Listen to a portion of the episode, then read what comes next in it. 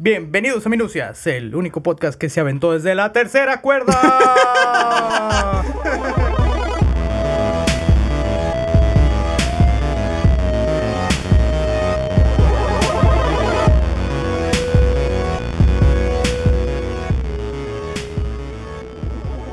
Yo soy Eric y hoy conmigo está Ramón, el niño técnico. ¿Cómo está Ramón? Ah, Estoy haciendo la pose de, de muñeco del santo. Muy No- bien. No, no lo pueden ver, pero tiene una mano alzada. De hecho, se va a quedar así todo el podcast. Sí. No puede eh, bajar es la que en mano. una tengo el té y en la otra tengo gangrena, entonces tiene que estar elevada. Sí, sí. Entonces, ¿cómo estás? ¿Bien? ¿Bien? Estoy bien, estoy listo para... ¿Ya no estás triste? Estoy... ¿No? ¿No? ¿No? ¿Ya no? No, o sea, sí, pero ya a un nivel tolerable. ya no a un nivel eh, preocupante. Ya seguramente la gente ya no estará triste. Después de una semana esperemos que ya no estén pensando en el episodio anterior. Eh, ojalá. O- olviden todo lo que han escuchado. Hoy vamos a ponernos felices. ¿Te fijas la vida que llevo yo? El otro día me reclamó Eric que, que le, le llamé o no sé qué pedo, que lo que quería era escuchar, yo quería escuchar su voz. Y no mames, o sea, cada que edito tu- el podcast tengo que escuchar tu voz como tres veces durante una hora. ¿Tú crees que me quedan ganas de escuchar tu pendeja voz? No, claro que no. Y cuando el podcast es de tema triste, yo soy el que tiene que escuchar el tema triste pinches, este, Tres veces. tres putas veces. Entonces, bueno, ajá. Pues digo que vuelve a un nivel de tristeza normal. Ah, está, está- está bien. Es, es un martes de minucias normal. Ajá. ¿Salen los martes? Perdón, Sale. es que yo soy el editor. a mí me dicen, ya, ya, ya, ya, en chinga, en chinga, en chinga. Ahí voy, ahí voy, ahí voy, ahí voy, ahí voy. Ya, ya están programados. Ya. Sí, qué ya, los- bien. ya se programan para martes. ¿Qué Entonces, pedo? Estoy feliz. Muy bien, muy feliz. Fíjate que es, estas, bueno, no vacaciones, estos puentes, ya pasó el puente. Ajá, si estás, Pero- estás escuchando esto, a- hace una semana fue un puente. Ajá. Y yo lo dediqué a, a ver e- e- esta práctica tan, tan folclórica y feliz Ajá. que a mí desde niño me gusta mucho. Sí. Que es, ¿tú qué crees? ¿Qué, qué cosa a ti te gusta hacer desde niño? Eh, ¿Qué es folclórico? Y folclórico Ajá. a la guelaguetza. Cerca. Jugar las traes. Ju- La lucha libre. ¡Wow! Lo adiviné con muy pocas pistas. Sí, te- estaba muy aburrido y dije, ¿qué, qué tema me fascina y no sé nada? O sea, auténticamente, de, de manera no irónica, ¿te gusta la sí, lucha de libre? manera no irónica me gusta desde que era muy chico, me gustaba. Ok. Pero son de esas cosas que uno a uno le dicen, no, no, no, esas cosas no las veas. Ajá. No están chidas. Ajá. Porque papás hippies, entonces era así como, no, eso no, no, no es cultural, no lo veas. A mí al revés, a mí sí me, me ponía con mi papá a verlo todos los domingos. De repente ya no me gustó, pero yo creo que como en el kinder sí me mamaba ver la lucha sí, sí, libre. sí, no. Sí, muy cabrón. Tenía pa- mi muñeco, tenía a... ¿Cómo se llama el que estaba de negro y era como un ninja? Eh, Octagón. uh, octagón, sí. sí, Octagón y un güey que era como un traje blanco con naranja y tenía como unos cuernitos. No me acuerdo el nombre de ese güey. Mi abuelo le- se lo llevé y le pregunté, abuelo, ¿cómo se llama? Y mi abuelo me dijo, El Magnífico. Ajá. Cosa que no era real, pues inventó un nombre para que Sí. yo estuviera tranquilo. Eh, ¿Venía en paquete con octagón? No me acuerdo. No, ándate, es que si venía con octagón seguramente era mil máscaras. ¿Quién sabe? Pero, sabe. Tenía dos monos y tenía los múltiples del, del santo. Bueno, los de plastiquito baratones. Sí. Que tienen una gran historia porque todos tienen esa pose. Pero pues ya ahí se las doy de bonus al final. Ah, ok, muy bien, porque esa no la traigo. Ah, yo sí. Pero fíjate, a mí siempre sí me, sí me gustaba, pero era como cosa culposa, era gusto culposo, no podía, no podía verlo. Bueno, Ya. sí podía verlo, pero no lo, no lo podía. O sea, ¿te aguantaba? Me aguantaba las ganas. Ya. Nunca tuve un álbum de, de lucha libre, nunca tuve monitos de lucha libre. Para Ay, mí era como, Qué triste. sí, no, no, no. Pero, pero eso me llevó a hacer una investigación y decir, esto me gusta mucho, pero no sé nada de ello. De ello. No, O no, sea, yo tampoco. Más que lo que veo en la triple, triple A era. A la triple A, sí, ah, sí. ok. Eso y lo que se ve en televisión, que es como la WWE. Esa sí no me cae bien. Eh, a mí nunca me gustó, pero fui ahondando y me da risa ahora. Sí, o sea, no es que no me... Porque luego están... No, no sé si esto lo tengas en algún milestone de tu historia, pero que esto... Es que no es real. Pues no, pero tampoco las novelas. O sea, estás viendo un show, es como ver el circo, es como algo así, Sí, ¿no? que, que son de la clase de cosas que yo no sé por qué la gente peleaba. Porque, porque al final de cuentas, mira, todo empezó así, no, pues no, es un show. Es, es un- es como decir, no, no me gusta el teatro porque no es real. Yo fui a ver Romeo y Julieta y ninguno de los dos se murió al final, en verdad. ¿Qué Ah, pedo? ah, Exactamente, es como, ah, ¿cómo, cómo que, ¿cómo que Macbeth no se acuesta con su mamá? ¿Cómo que no le habló un... ¿El fantasma no era un fantasma de verdad? Qué horrible. Ah, Qué horrible exa- producción. Exactamente, entonces, Sí. Que se quejen a- hoy en día de la que la lucha libre no es real, pues, pues no. Pero eh, creo que la WWE no me gusta solo porque es de gringos. Y últimamente como que las cosas muy, muy, muy, muy, muy gringas. No o sea, muy de gringo blanco, clase media alta, me molesta. Ah, es válido, es Sí. válido. Pero mira, es muy curioso porque en realidad la lucha libre empezó como imitación de la lucha gringa. Sí, claro. Es como todo. Sí, es mucho más viejo, ¿no? El, el cotorreo de la lucha libre sí, gringa. Sí, sí, es como, de hecho, muy, muy viejo. Si ahondamos, es hasta de los griegos. Ajá. Que, que todos conoceremos la, la lucha greco-romana. Uy, qué rico pelear. Dos hombres rodando en el suelo con leotardo. Con leotardo, poniéndose sus genitales en Uf. la cara lo más cerca posible. Bien. Esa es la lucha greco-romana. Ajá. Realmente se basa así. Pero fue en Estados Unidos en los 30 cuando la gente empezó a generar estos shows de, de lucha. Porque era un espectáculo, a final de cuentas. Era como, vamos a ver a dos hombres pelear porque el humano es un chango. ¿Y a qué se debía? Que no tenía nada que hacer. No tenían nada que hacer y estaban en la Gran Depresión Americana. Entonces Ah, como, ya. pues veremos a dos hombres Es pelear cierto, los 30 ya. poniéndose sus espaldas con espaldas. Qué rico. Era un entretenimiento pues muy burdo. Mm, sí. Pero a un mexicano le llamó la atención, dijo, "Mm, ¿Se sabe quién es ese mexicano sí, que lo sí, trajo? sí, se llama Don Salvador, Don Salvador Luterot. Uy, sí tiene apellido de Súper fifí. mexicano. Sí tiene apellido fifí. Ok. Que, que obviamente toda la gente en los 30 del México que tenía apellido de extranjero, pues eran los que movían los hilos de las empresas. Efectivamente. Como no, no era realmente un Don Salvador Pérez, No. era Luterot. ¿Y qué hizo don Salvador Lutero? Tal cual él fue que vio las luchas en Estados Unidos y dijo, "Eh, creo como, que- como que en México le falta esto. Porque era el tiempo que había que tener progreso en México. ¿Y qué hizo? ¿Vino y agarró dos güeyes y les dijo agárrense putazos? ¿O cómo fue? No, tal cual él dijo... les tal- dio dinero primero. No, no, no, pues se dio cuenta que eso no existía aquí y fue como, "Mm, voy a abrir mi propia arena y se trajo a luchadores americanos Ah, O sea, ya, como los que traen a la NBA a México o a- así. a la NFL. También a, la México, NBA, sí. pero sí. ¿Todavía la traen? Sí, Sí, sí, No, o sea, no, no. ha pasado, pues. Ah, Eso es mi haz de cuenta, hizo eso, él abrió su arena y todo, pero él se los trajo a vivir acá, de que dijo, esto, Oh. a esto hace falta aquí. Los no sugar. Ya.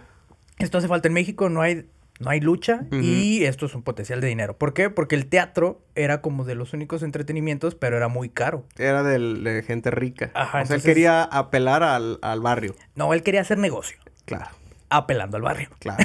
¿Por qué? Dinero. Sí. Entonces, como el teatro era muy caro, dijo, ¿qué clase de entretenimiento voy a darle a la gente que pueda tener acceso? Pues poner a dos monos luchar, Ujú. Porque eso les gusta. Entonces ¿Cómo? empezó a traer luchadores de Estados Unidos a enfrentarse. ¿Cómo cuánto se trajo? Eran seis. ¿Con seis le alcanzó? Órale. Eran seis y ya teniéndolos aquí empezó a abrir su escuela de lucha libre. Ah, O sea, esos, ya. esos eran los que empezaron a, ma- a maestrar, se oye muy mal, pero los que adiestrar. a adiestrar, Sí, sí. A entrenar. A entrenar luchadores mexicanos Justo para abrir No quería escuela. irme en esta dirección, pero ya abriste mi tercer ojo chairo. Pero bueno, síguele. Y empezó a hacer escuela de lucha libre Ajá. y la gente iba y iba a ver a monos enfrentarse y pelear, tal cual. Personas, ¿no? Porque Personas. monos, si me voy a empezar a alterar. va, a ser, va a parecer capítulo de Los Simpsons. Con los dos changos con sus cuchillos. Dos Ajá. personas Ajá. altamente individuales y con sus Con una capacidad física increíble. increíble, exactamente. Sí. Pero esta era mera lucha grecorromana y no había tanto espectáculo, tal cual. Era como yo, yo me Ah. aviento y te tengo que poner espalda con espalda. O sea, los luchadores gringos no eran tampoco así que de la máscara y el show no, no, acá no. es- teatral. no, no, eso viene Ah, años ya. después, de hecho, Ya. como cinco o seis años después, que le quisieron meter el rollo teatral. Ujú. Porque era como, pues al final de cuentas, la gente se empezó a aburrir porque solo era lucha y el box ya estaba incursionando. Uf. Y no había diferencia entre eso y el box. Aparte, el, box- el box, el box como que terminan más puteados, ¿no? Como Y era que- más técnico. O sea, había un propósito en el box Sí. que solo dos O sea, el box era un show deportivo y el otro era un show, era entretenimiento. Era entretenimiento de pueblo. Exacto. Entonces, fue como, ¿qué le vamos a meter a esto? Como para que jale más gente. Ajá. Se empezó a meter el factor teatral, no en la técnica de la pelea, sino... ¿Qué dijeron? Tú vas a ser Romeo, yo Julieta y nos vamos a poner una putiza. ¿Qué? Así no va el libro. Chinga tu madre, Julieta. Pierrotazo. Cada que entraban, Romeo, Romeo, ¿dónde estás? Que te voy a poner tu puta. Cosas así empezaron a, a personificar y se fue haciendo la creación de personajes. Ya. Que ya era así como tú vas a ser el murciélago. A la madre. Pero al final de cuentas, pues solo era gente, gente Sí. peleando. Aquí todavía no se incursionaba lo de las máscaras. Lo de las máscaras tiene, perdón, un origen. Ajá. No, no te, pinche té bueno, ¿no? No te aguantaste. Se me saca la boca. Esto podría ser un comercial de Trix. En el que uno de los luchadores eh, llega con un peletero de Guanajuato. Que es un peletero. Eh, no trabaja paletas, trabaja pieles. Ah, como pellet, ya. Ajá, tal cual. Un peletero es de, de pieles, talabartale- talabartero. o- Ya, continuamos, ¿no? Luego, de entrar- luego vamos a Guanajuato a grabar un podcast. Y le pidió botas. Precisamente le pidió botas y le hizo las mejores botas del mundo. No recuerdo el nombre del luchador, por ahí lo tenía, pero no importa. Vamos Realmente no trascendió. Va a ser el, El botas. Botas. Como la exploradora. Y este luchador eh, le quedaron tan chidas esas botas, le gustaron mucho. Era un luchador internacional, o sea, Ujú. peleaba aquí y peleaba en Estados Unidos, que eran los inicios. Y le gustaron tanto las pinches botas que después en Estados Unidos no quería ser personificado como mexicano. Entonces fue como, necesito un antifaz y una capa como para que me respeten allá como foráneo. O sea, porque allá la- en Estados Unidos no tenían como estos personajes. Entonces dijo, como soy un mexicano, no quiero ir solamente como alguien mexicano. Ya. mexicano. Entonces quiero una capa y quiero un antifaz. ¿También pero- eran de piel la capa y el antifaz? Eh, va para allá, sí. Ok. La capa sí la quería de piel. Ajá. Y el antifaz era como complementario. Ok. Y el peletero no quería, el peletero fue como, "Eh, no, pero le hizo su capa y nunca estuvo convencido de esa chamba, porque él hacía botas. Ajá. Él es como, yo no hago capas. O sea, no hacía la botas". capa porque decía, me va a quedar culera. Y... Porque yo hago botas. Y van a decir, este güey hace capas, este pinche botero hace capas bien feas, que Ajá. ya no venda capas, mejor que venda botas. Que siga haciendo botas. Ah, ya. Entonces, pues se las hizo como de mala gana. Ajá. Y después volvió el mismo luchador y dijo, Nel, fue un éxito esta capa y este antifaz. La verga. Quiero algo más. Y el otro así como que se quedó, ¿qué? ¿Qué? ¿Cómo? Ajá. Era una pinche capa mal hecha, yo hago Ajá. Dijo, no, no, no. Necesito otra capa buena y quiero una- un, un antifaz.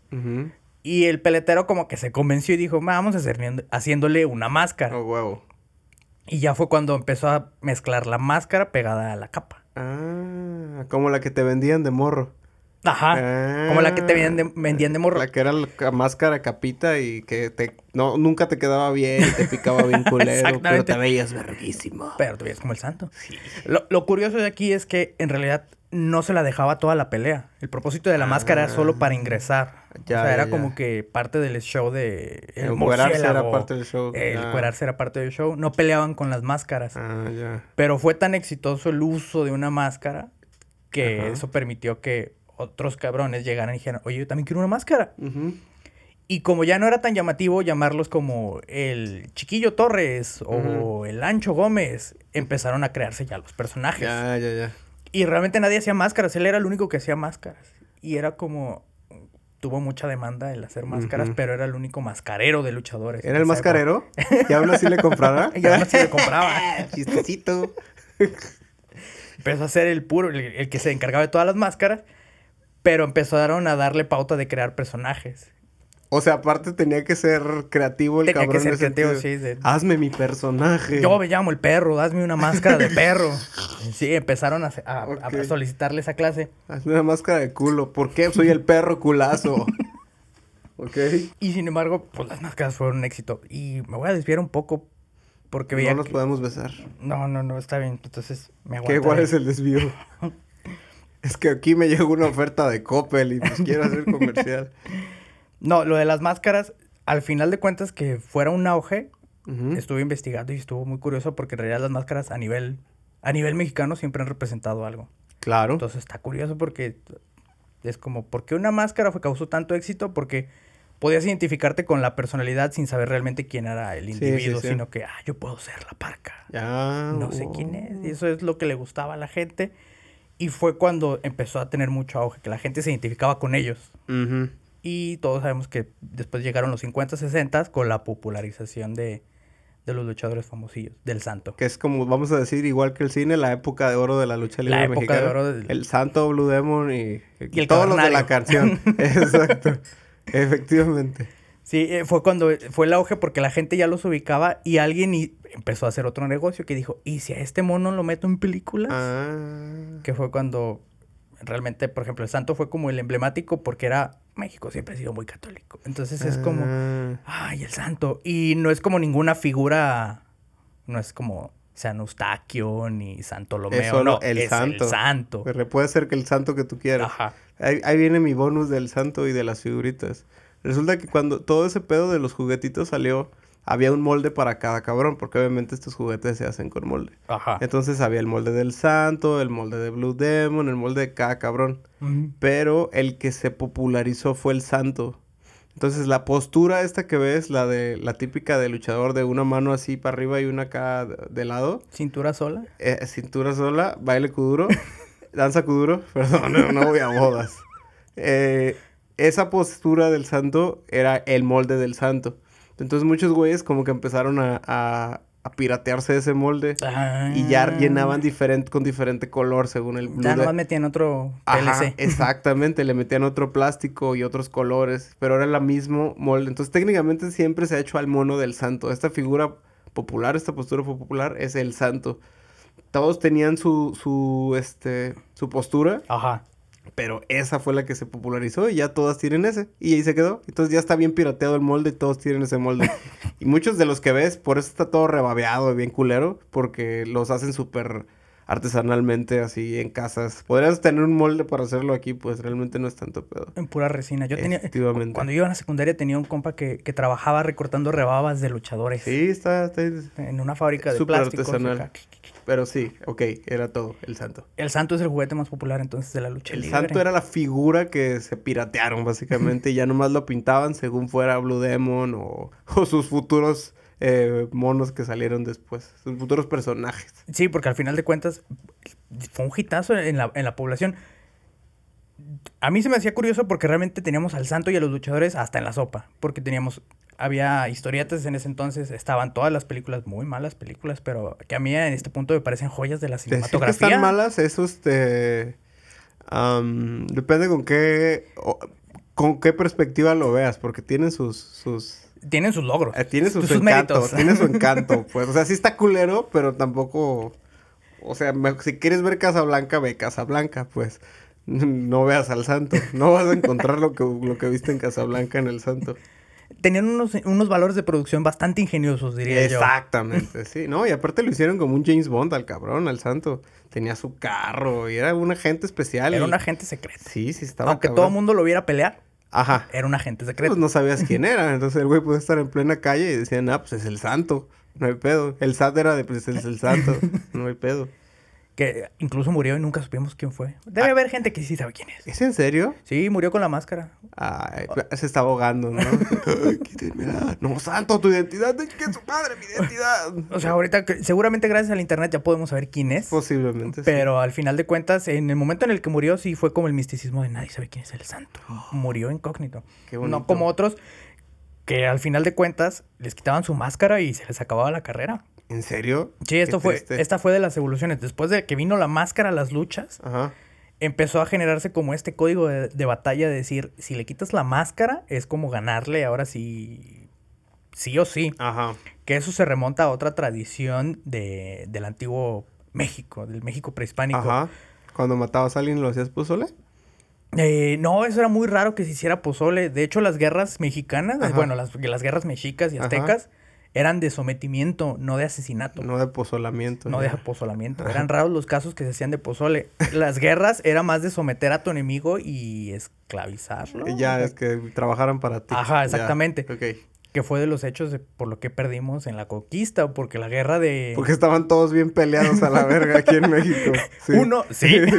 Estaban todos Oye, bien oye, sometidos a la chingada. Chavos, ayúdenme a chingarnos a los tecas a huevo ahorita. Nos vamos a... Pero bueno, ¿de dónde viene la tradición de las máscaras y lo que ibas a decir? Del sometimiento que al final de cuentas, el vencer a tu rival, Ajá. solamente someterlo y quitarle su máscara. Eh, a los guerreros jaguar o cómo se llamaban los, los vatos de mayas que tenían algo así. Sí, que traían como sus, sus, Sus pinche- su piel de jaguar y su piel de águila y demás. sí, es- A lo que vamos es que a los luchadores se les acababa la carrera en cuanto los desenmascaraban. Mm, Excepto a un único caso, al 100 caras.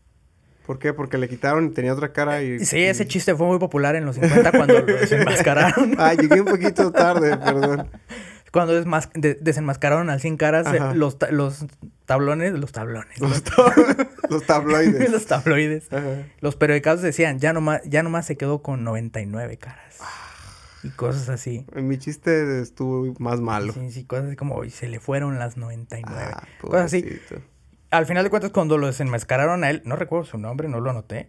Pero a 100 caras, cuando lo desenmascararon, se volvió más famoso. 100 caras, Ah. desenmascarado que enmascarado. Ya. Porque querían ver la siguiente cara, yo creo.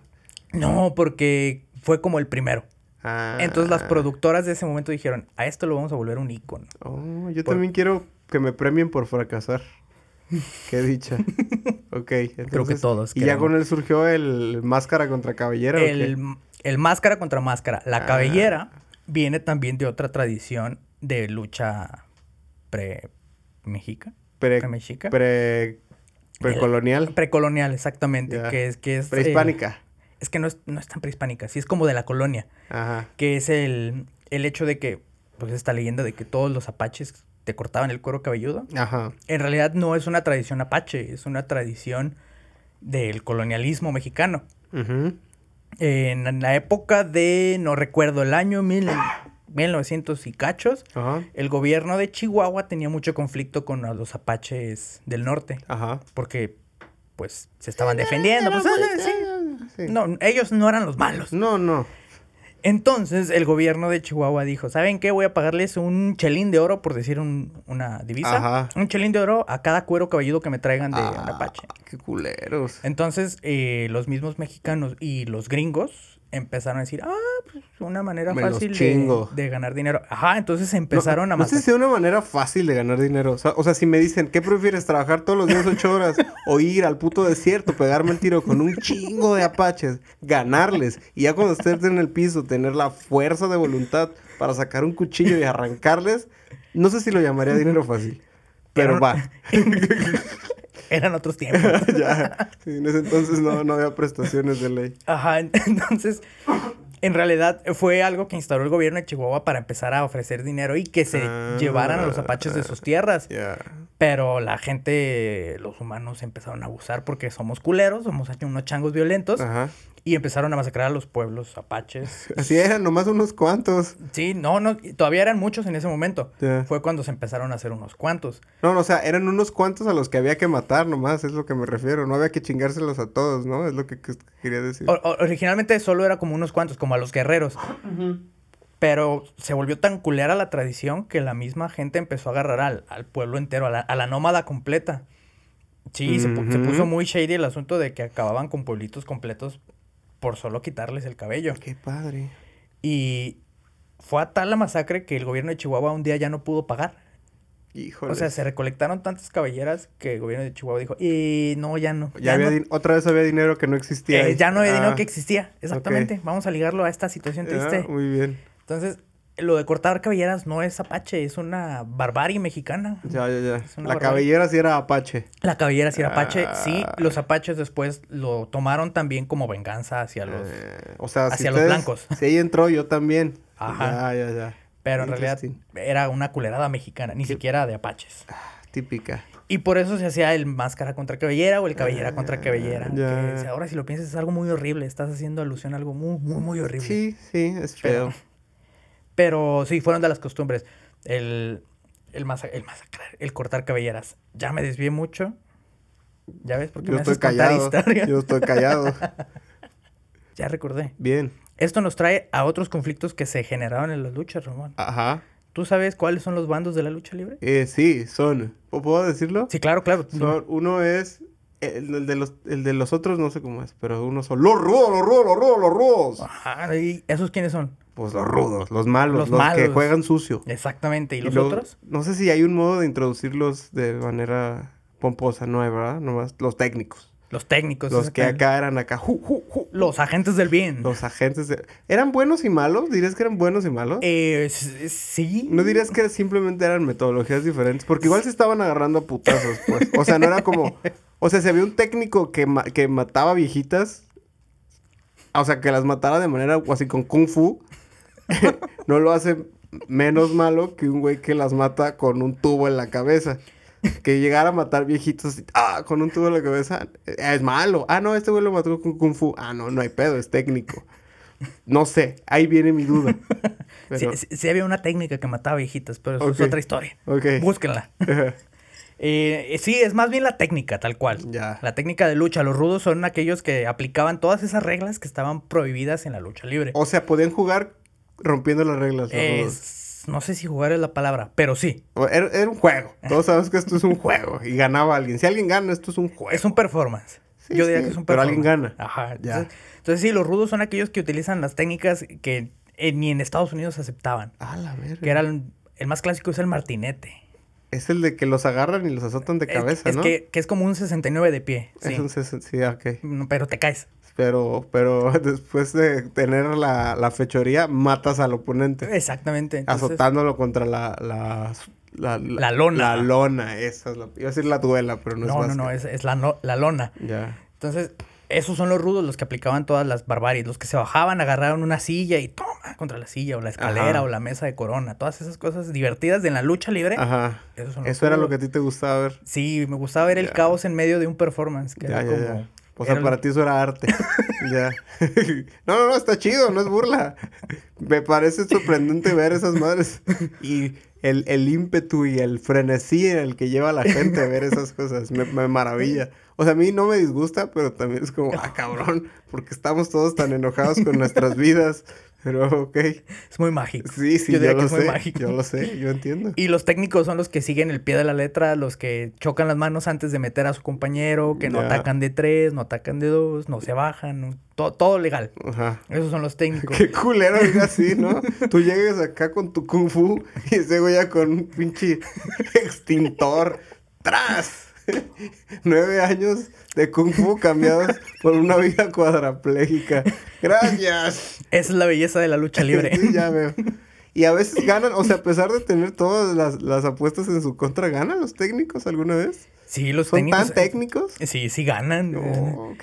De hecho, creo que en, en- en porcentaje ganan más los técnicos que los rudos. O sea, que eh, la intención es decir que el bien siempre prevalece. Claro, porque la gente se asocia más con el bien. Ya. Aunque luego tienes luchadores que eh, dices, ese está salido del averno, pero es un técnico. Entonces, es- es- entra la confusión que decías, que qué tan bueno es bueno, Ok. qué tan malo es malo. Pero eh, tenemos ya los bandos, por ejemplo, y después nos vamos a los tipos de lucha. Estaba investigando y hay un tipo de luchas muy extrañas como el método australiano. Ajá. No sé por qué sea el método australiano, nunca he visto una lucha libre en Australia. Pero son estas peleas de tag que son dos contra dos. Ah, ese es el método australiano. Ajá. Ok. Y luego está el canadiense, que son tres contra tres, pero hay una variante en el que están los tres contra tres Ajá. y no te puedes bajar del ring. ¿Por qué crees que crees que va a pasar si te bajas Si del te ring? bajas del ring, ¿se tiene que bajar otro agarrarse putazos contigo o algo así? No sé. Es muy random este No es una ley escrita, pero suele suceder. Pero no, en, en el método canadiense, si te bajas del ring, Te dan un balazo. te sí. dan, te dan cinturonazos.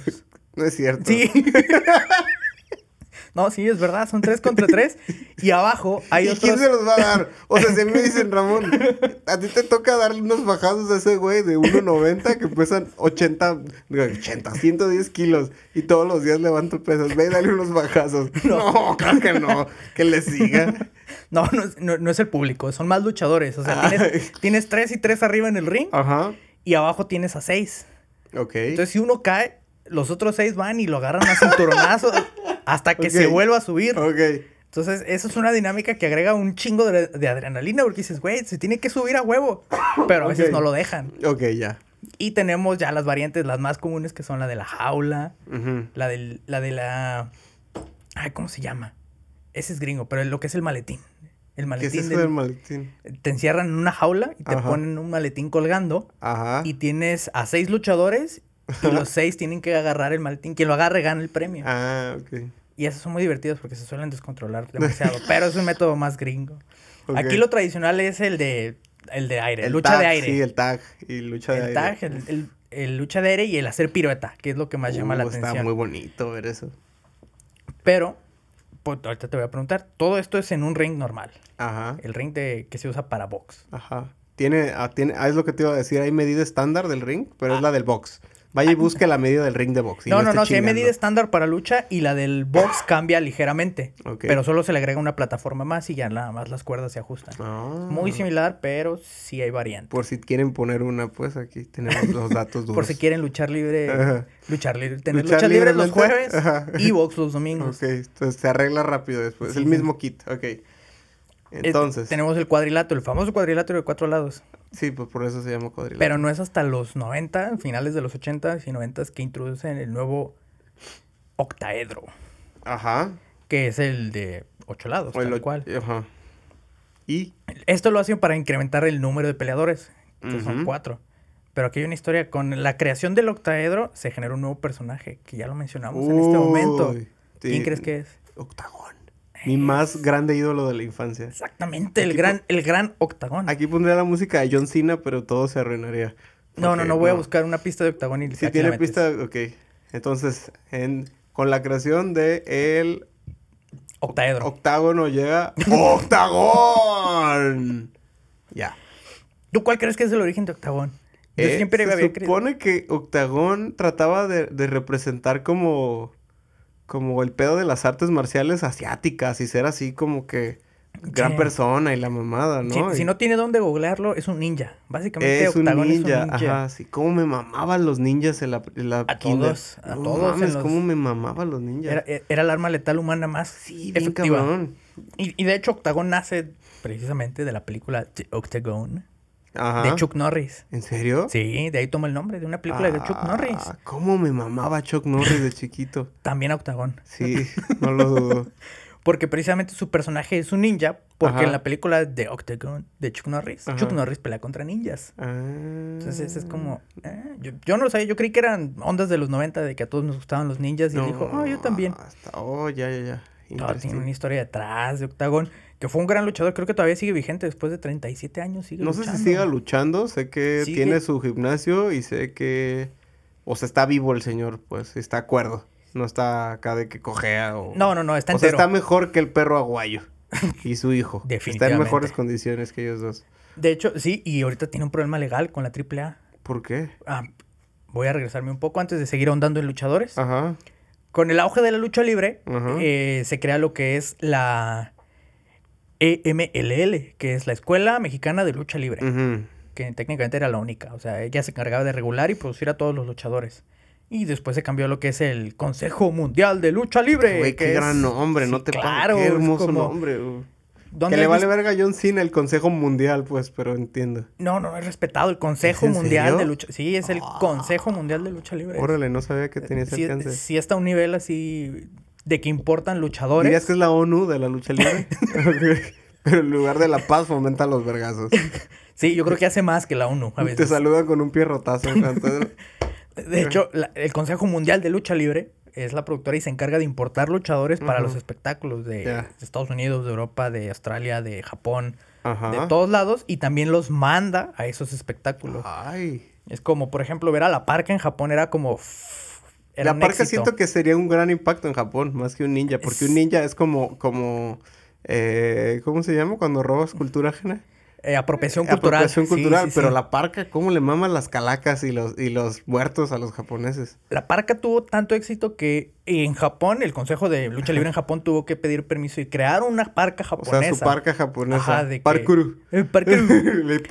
Era la parca guerrera. Ah, la. Japón tiene su propia parca eh, eh, legalmente escriturada y es la parca guerrera. A ver, fírmele. Debe predial de su parca, señor. Ok. y tenemos al Consejo Mundial de Lucha Libre que regulaba a todos los luchadores. Ajá. Pero a los luchadores no les gustaba porque, pues como todo sindicato, Ajá. el sindicato gana dinero y no lo reparte en partes iguales. Claro. Porque cochino Porque dinero. sindicato y dinero. Entonces hubo una, un conjunto de luchadores y otro productor que dijeron, vamos a hacer nuestro propio consejo ah, de sí, lucha me acuerdo libre". que sacaron como, como su propio cotorreo. Eh. Sí, Ajá, recuerdo esa historia. Que ahora. fue, ¿cuál, cualquier, ¿cuál crees que fue? Ah, no me acuerdo. La triple A. La triple A. Fue la otra productora que dijo, no, yo voy a cuidar mejor a mis luchadores y Ah. váyanse para acá unos cuantos. Mm, Y es como tener Televisa y TV Azteca, pues, pero en lucha libre. claro. Al final de cuentas, ambas re- responden a la misma casa productora que es Televisa.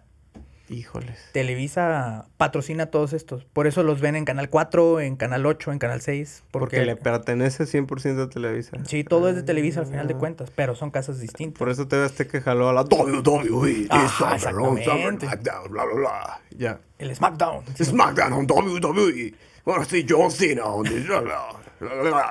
Sí, de hecho, a, la, a los propietarios de los luchas libres no les gustó tanto esta parte, pero sí daba mucho dinero. Porque antes era como deporte, entre comillas, que tenían la Arena México y la Arena México estaba hecha como para ser un estadio. O sea, Sí. la Arena México se podía hacer eh, escenario de box, de básquetbol, se podía jugar voleibol, llegó a ser pues un anfiteatro, se podría decir, de deportes tal cual. Ya, una arena. Una arena Deportiva, a- a- sí. Arena deportiva. Pero cuando empezó a tener tanto auge y, las, y Televisa dijo, no, yo voy a hacer dinero de aquí, lo vamos a producir, tuvieron que cambiar las instalaciones y ya no puede ser una arena deportiva. Ya no, ¿por qué? Porque tuvieron que eliminar ciertos Sacaron espacios de gradas, Ajá. ya no se puede transformar y ya tienen su propia salón de edición de video, su, su, su sección de cámaras, su sección de repeticiones. Ya es un estudio de televisión, la Arena Ah, México.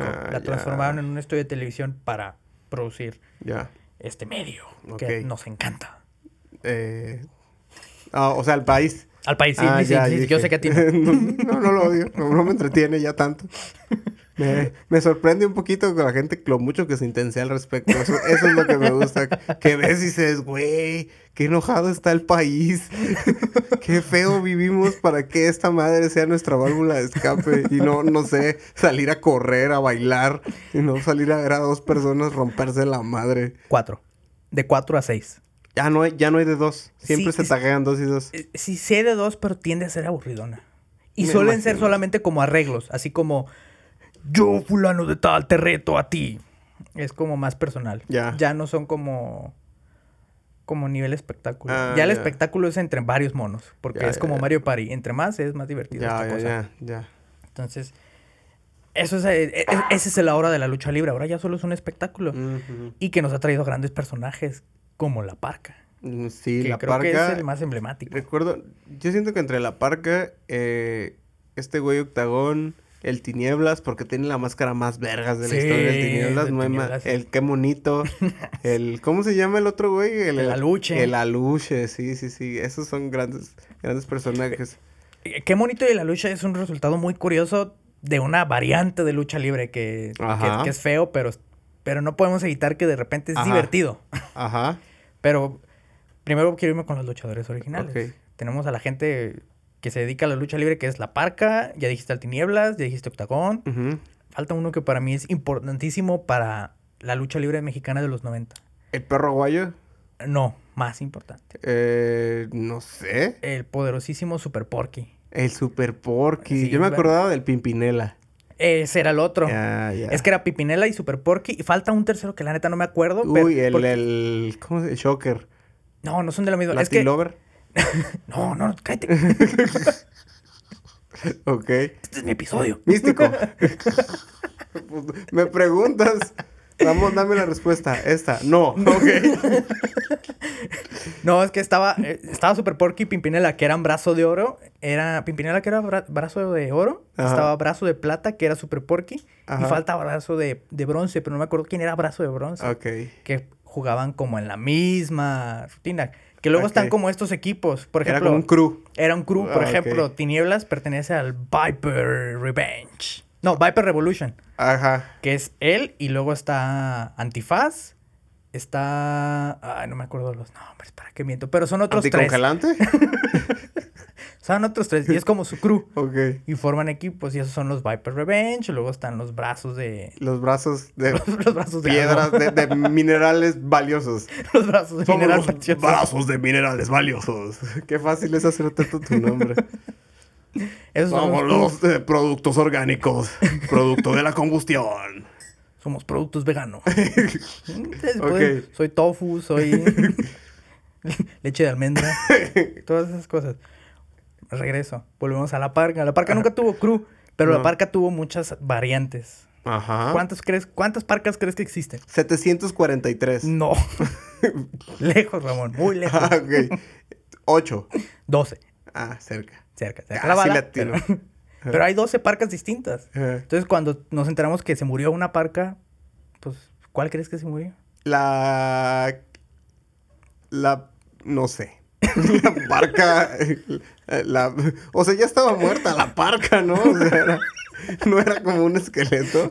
¿Que no la parca vine por nosotros? Que era la parca es la muerte.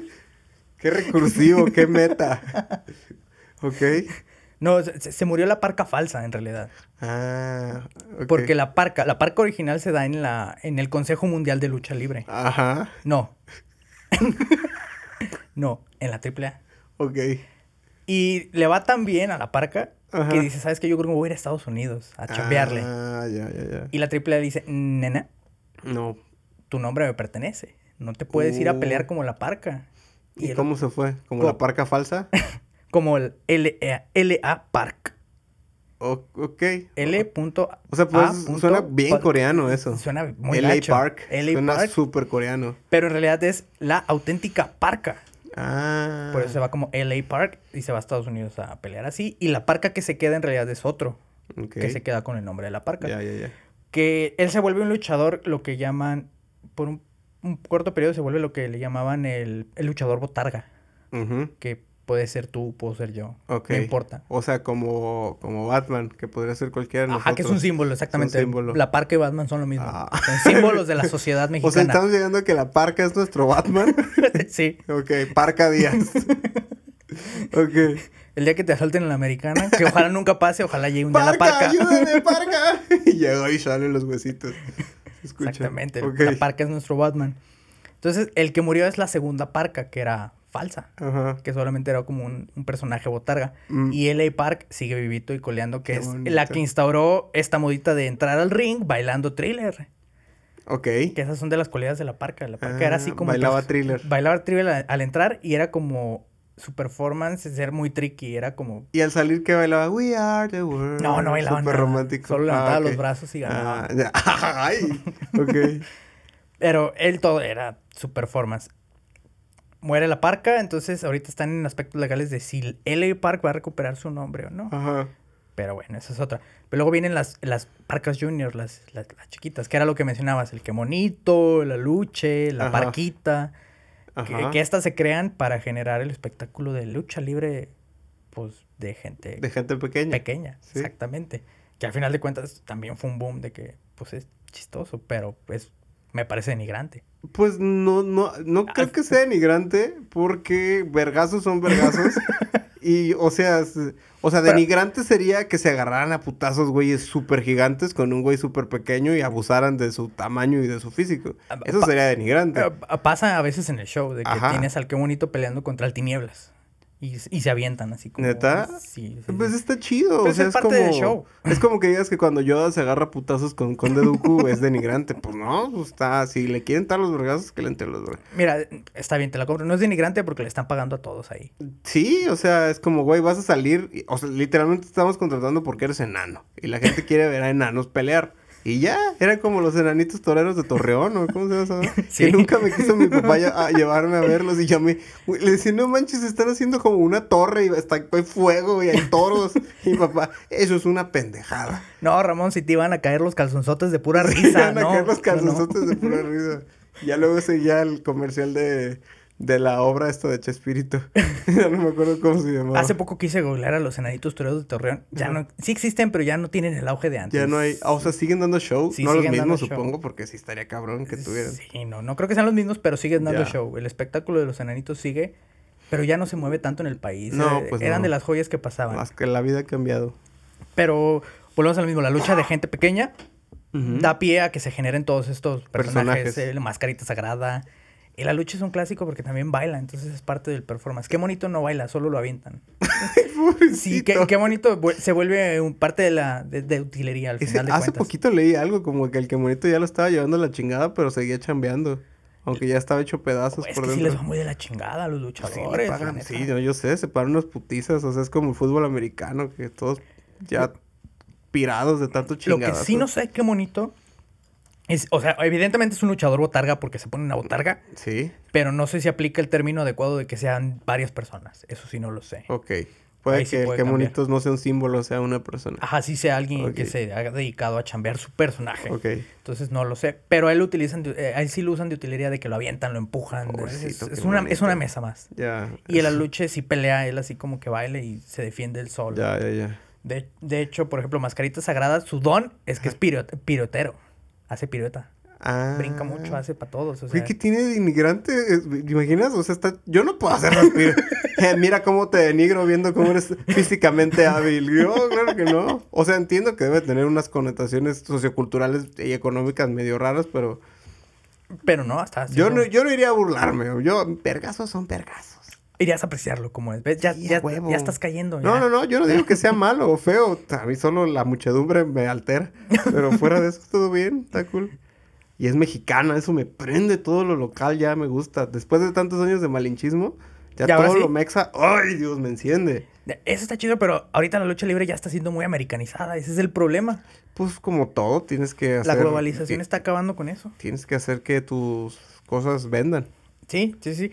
Y por ejemplo, algo de lo que a mí ya no me gusta de la lucha libre es que uno se está haciendo como esta lucha americana en la que muchas veces se pierde casi media hora nada más gritándose entre ellos. Sí, Ya, ah, no está este espectáculo de piruetas, de brincar y todo, no, no, es como entran y se agarran diciéndose de cosas. ¡Qué hueva! Que esa fue como la generación de luchadores donde estaba el Latin Lover, eh, este... Ay, dijiste tú uno. El No. Shocker. El Shocker, el cibernético, todos estos que son como... cibernético, sí.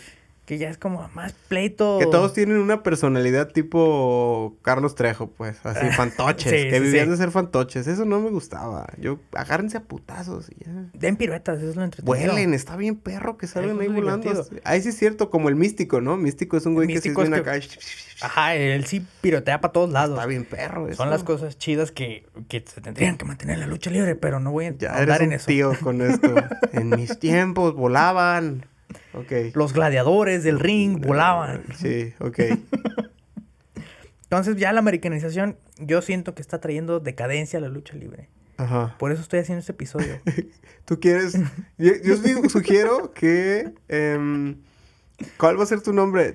Tú mencionaste un nombre que se me hizo muy pirata. Y yo te mencioné, te sugerí un nombre que no siento que sea mejor, pero sí más original. Ma- mantenía el nivel. Mantenía el nivel de calidad, porque tampoco soy bueno para nombrar luchadores. Pero se sentía más nuevo. Y conectaba con el podcast. Y marketing es marketing. Sí, sí conectaba. O sea, Sí. yo, yo quería apropiarme del mío nomás para alzarme yo mismo. Que, ¿Y cuál era tu nombre, era luchador?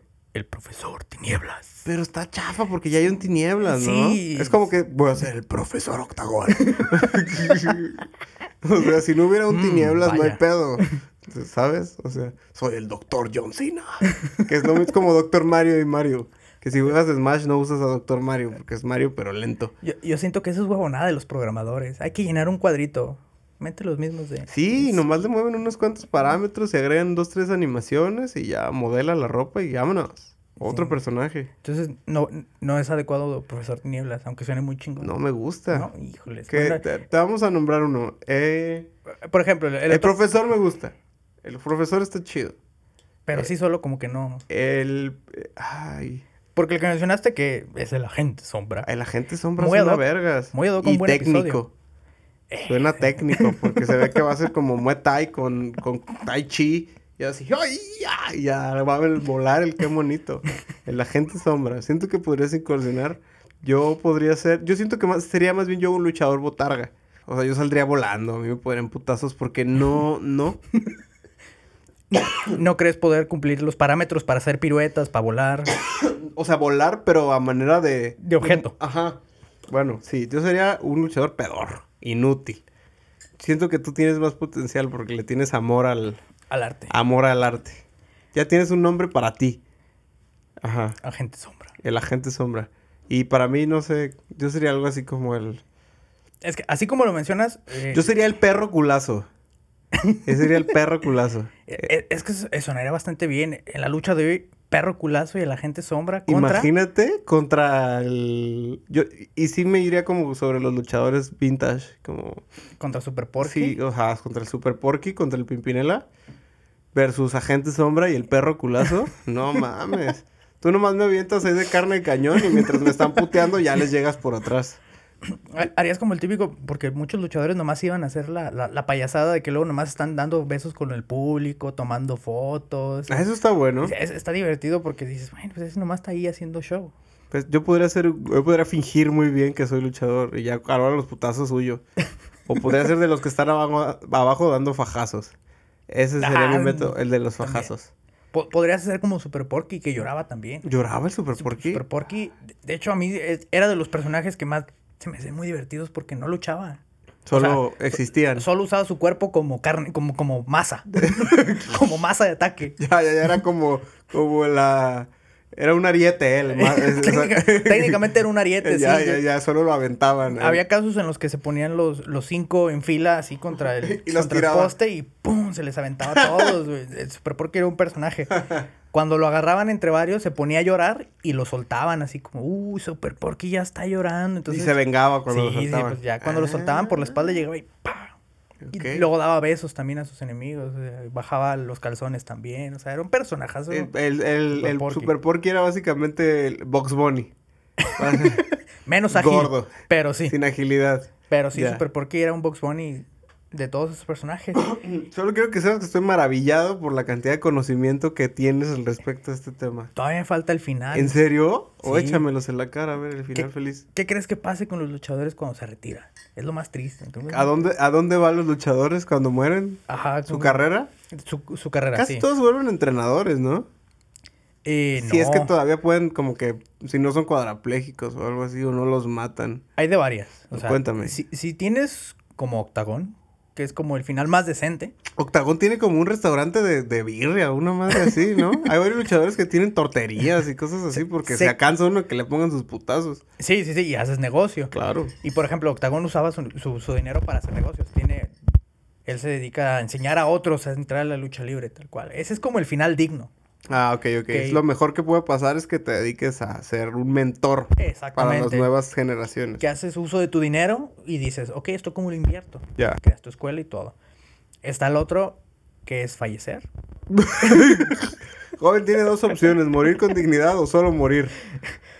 Vives lo suficiente como para poner un gimnasio o te mueres. O te mueres. Muy bien. Te mueres como, como el santo, como el perro aguayo. Ellos no, no tuvieron ningún tipo de legado de entrenamiento, nomás se murieron jóvenes No, solo relativamente. murieron jóvenes. Por ejemplo, porque incluso la parca, el- la parca falsa que murió, pues, al ser un, al ser parte de la triple A, pues, quien se queda con eso es la triple A. Uh, No el individuo. Uy, maldito capitalismo. Entonces es como, híjole, pues la parca ahí, ahí le perdió. Y luego está el otro final que me parece más trágico aún, Ya veo para dónde va. que es ser el, el ser olvidado. Ser olvidado por el mundo. Yo creo que hay algo peor. Los que se vuelven. ah, bueno, no peor. Está como el que se vuelve como marioneta de Televisa y lo sacan así. Como empezaron a sacar Uh, a Shocker y ese a es- esos güeyes, así Ese como. es bueno sin dignidad, Ajá. porque te vuelves personaje. Y creo que la cúspide fue Latin Lover. Sí. sí, sí. Porque el vato dejó, o sea, seguía siendo Latin Lover, pero ya no era un güey, ya no era el luchador que se hace el chistecito en programas. O sea, Latin Lover se hizo conductor, salió en Bailando por un Sueño, Se hizo guapo. se hizo, o sea, era un güey guapo y mamado que, y salió en Roma. Ah, sí, cierto. Eh, Sí, sí, sí, es cierto, es era- cierto. Era el que entrenaba a los güeyes del halconazo. Sí, sí, sí. Pero yo creo que él, él- él está torciendo su carrera para, para algo que siempre quiso ser. ¿Tú ser crees que él siempre quiso ser Está así. Sí, o sea, entras a la lucha siendo actor. Es correcto. Entonces yo creo que siempre quiso ser actor. Ya encontró la manera. No sé si lo vayan a jalar a algún otro lado por haberlo visto en Roma. A lo mejor sí, a lo En, mejor en resumen, eh, o sea, ser luchador es como ser un actor muy brusco. Sí, o sea, es ser un poquito más que un actor de, de, de riesgo. Ya, Porque tienes un personaje. ya. No eres como, vas a ser un desconocido que finge ser James Bond. Eres El tinieblas. el tinieblas. Ajá. Entonces, creo que ese tiene más dignidad. Ese, ese final tiene dignidad porque te puedes dedicar a lo que quieras. Como La Roca, como Latin La Roca es el, yo creo que es la historia más exitosa, La Roca. Sí. Y no creo que haya otro luchador que le porque John Cena, pero no la hace. No, John Cena es terrible actor. Sí, sí, sí, O sea, es una gran persona hasta donde sé. Es un hombre que comparte su riqueza, Ajá. pero es un horrible actor. Sí, de la Y actuada no es lo suyo. Hulk Hogan también es como. mm, Pues Hulk Hogan fue como moda de los 90 nada sí, más. Entonces, ahorita no perdura. eh, Y, y creo que nadie la ha hecho como La Roca. De No. grande quiero ser como La Roca. O sea, literalmente así de grande quiero ser. y así. No, no, no hay nadie más. No. Nadie le ha ido mejor que La Roca. Es que ahí están los olvidados. Eso sí. Ahí es donde entran los olvidados, que es el final que yo digo, este está culero. Porque Primero son los olvidados y me vas a decir que no te acuerdas. Porque sería un gran chiste. No lo sé, Ram. ¿Quién le quedó olvidado ayer? Por ejemplo, ¿Quién le fue muy bien y ahora no es nadie? Super Porky. Es cierto, y el Super- Pimpinela también. Les iba muy bien, ya no son nadie.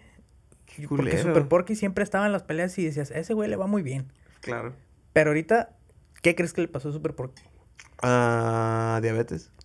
Todos creeríamos que diabetes, creo que nos preocupa mucho su salud, creo que es diabetes. Sí, y sí. debe tener, pero no debe ser como lo más grave que le pasó. ok, ¿qué le es el Se dañó las piernas, se las dañaron en el ring y ya, ya tiene que usar bastón, ya no puede caminar él por su cuenta, se dañó las piernas y la ingle y no tiene dinero. Se quedó sin dinero, él, él no tiene así nada, no lo finiquitaron, o sea, y si lo finiquitaron seguramente se lo acabó todo en... En, En algo. En el hospital. En el hospital. Muy probablemente. y ahorita ya no tiene dinero, lo único que hace, se dedica a vender cachuchas. no te rías, Ramón, es muy triste. no mames, qué chinga. Ok. Sí, no tiene, no tiene dinero, dinero porque sus hijos, pues ya dice que sus hijos se alejaron de él, no le dan dinero, etcétera, etcétera. Esto me suena que va a acabar en como en dónde hay que depositarle a Super Porky o dónde está su puesto para ir a comprarle cachuchas o no sé qué. Eso era lo más triste. Yo dije, híjoles, pobre Super Porky, porque él decía que ni siquiera lo despidieron en la lucha libre. O sea, no le dieron como una despedida estelar de que súbete al Solo ring ya y mañana no vengas. Ya mañana no vengas y listo. Pero la historia se pone más triste aún. Válgame Dios. Años después lo contactan para decirle, Super Porky, ven a despedirte a un show. Y, ¿Y? él, pues ya no puedo pelear, no importa, tú ven a despedirte. Ay, qué culero. Entonces lo llaman, va al ring y todo el show empieza, eh, güey, un. Super Porky. Y estando arriba, haciendo como el show, llegan otros luchadores y es como, tú, Super Porky y demás, te vamos a chingar. Y se lo chingan. y así madreado le pusieron unos putazos. Así madreado le pusieron unos putazos. Esa ¿Por qué fue... dijiste que esto era un episodio feliz? ya no voy a poder dormir. Está muy triste. Eh, Es, es- eso es el, el plot twist de este episodio. Wow. Esto no era feliz. Ok. A Super Porky se lo... Super Porky se lo chingaron en su despedida. Ok. eh, si usted no quiere que acabemos como Super Porky, por favor, eh, Dónenos un dólar en el eh, Patreon. Que suscríbase, dele like y comparta para nosotros no acabar vendiendo cachuchas que luego nos llamen a nuestros empleos a que nos pongan unos putazos cuando no somos capaces de defendernos. Eh, y pues sugiera, sugiera las recompensas de Patreon. No, Va- vamos a pasar unas semanas eh, recopilando y ahí viendo qué pedo para que pues nos depa un taco y salgamos de este hoyo de tristeza. No planeamos vivir de esto, no vamos a No, usar su dinero, no. nomás pues hacerlo más o menos. Queremos proveerle una mejor experiencia. Este dinero tómenlo como una, una inversión Inversión. para ustedes mismos, no para nosotros. Ya si se hace un chingo, sí, vamos a vivir eso, ¿no? Pero mientras no, es para ustedes. Es para Pues, ustedes completamente. Entonces sugieran recompensas, nada de lucha libre, perdón. Este, no nos vamos a agarrar a putazos. Podemos vestirnos chistoso para algún evento si quieren, o no sé. Pero podemos hacer, ya vemos. vemos. Y pues ya, con esta noticia, pues feliz, con esta historia trágica de donde sea que estés, Super Porky, quiero que sepas que Te queremos. te queremos y ojalá vendas muchas cachuchas. Esperemos así sea. Qué feo. Apoyen a sus luchadores locales. Estoy auténticamente triste. Gracias. De nada.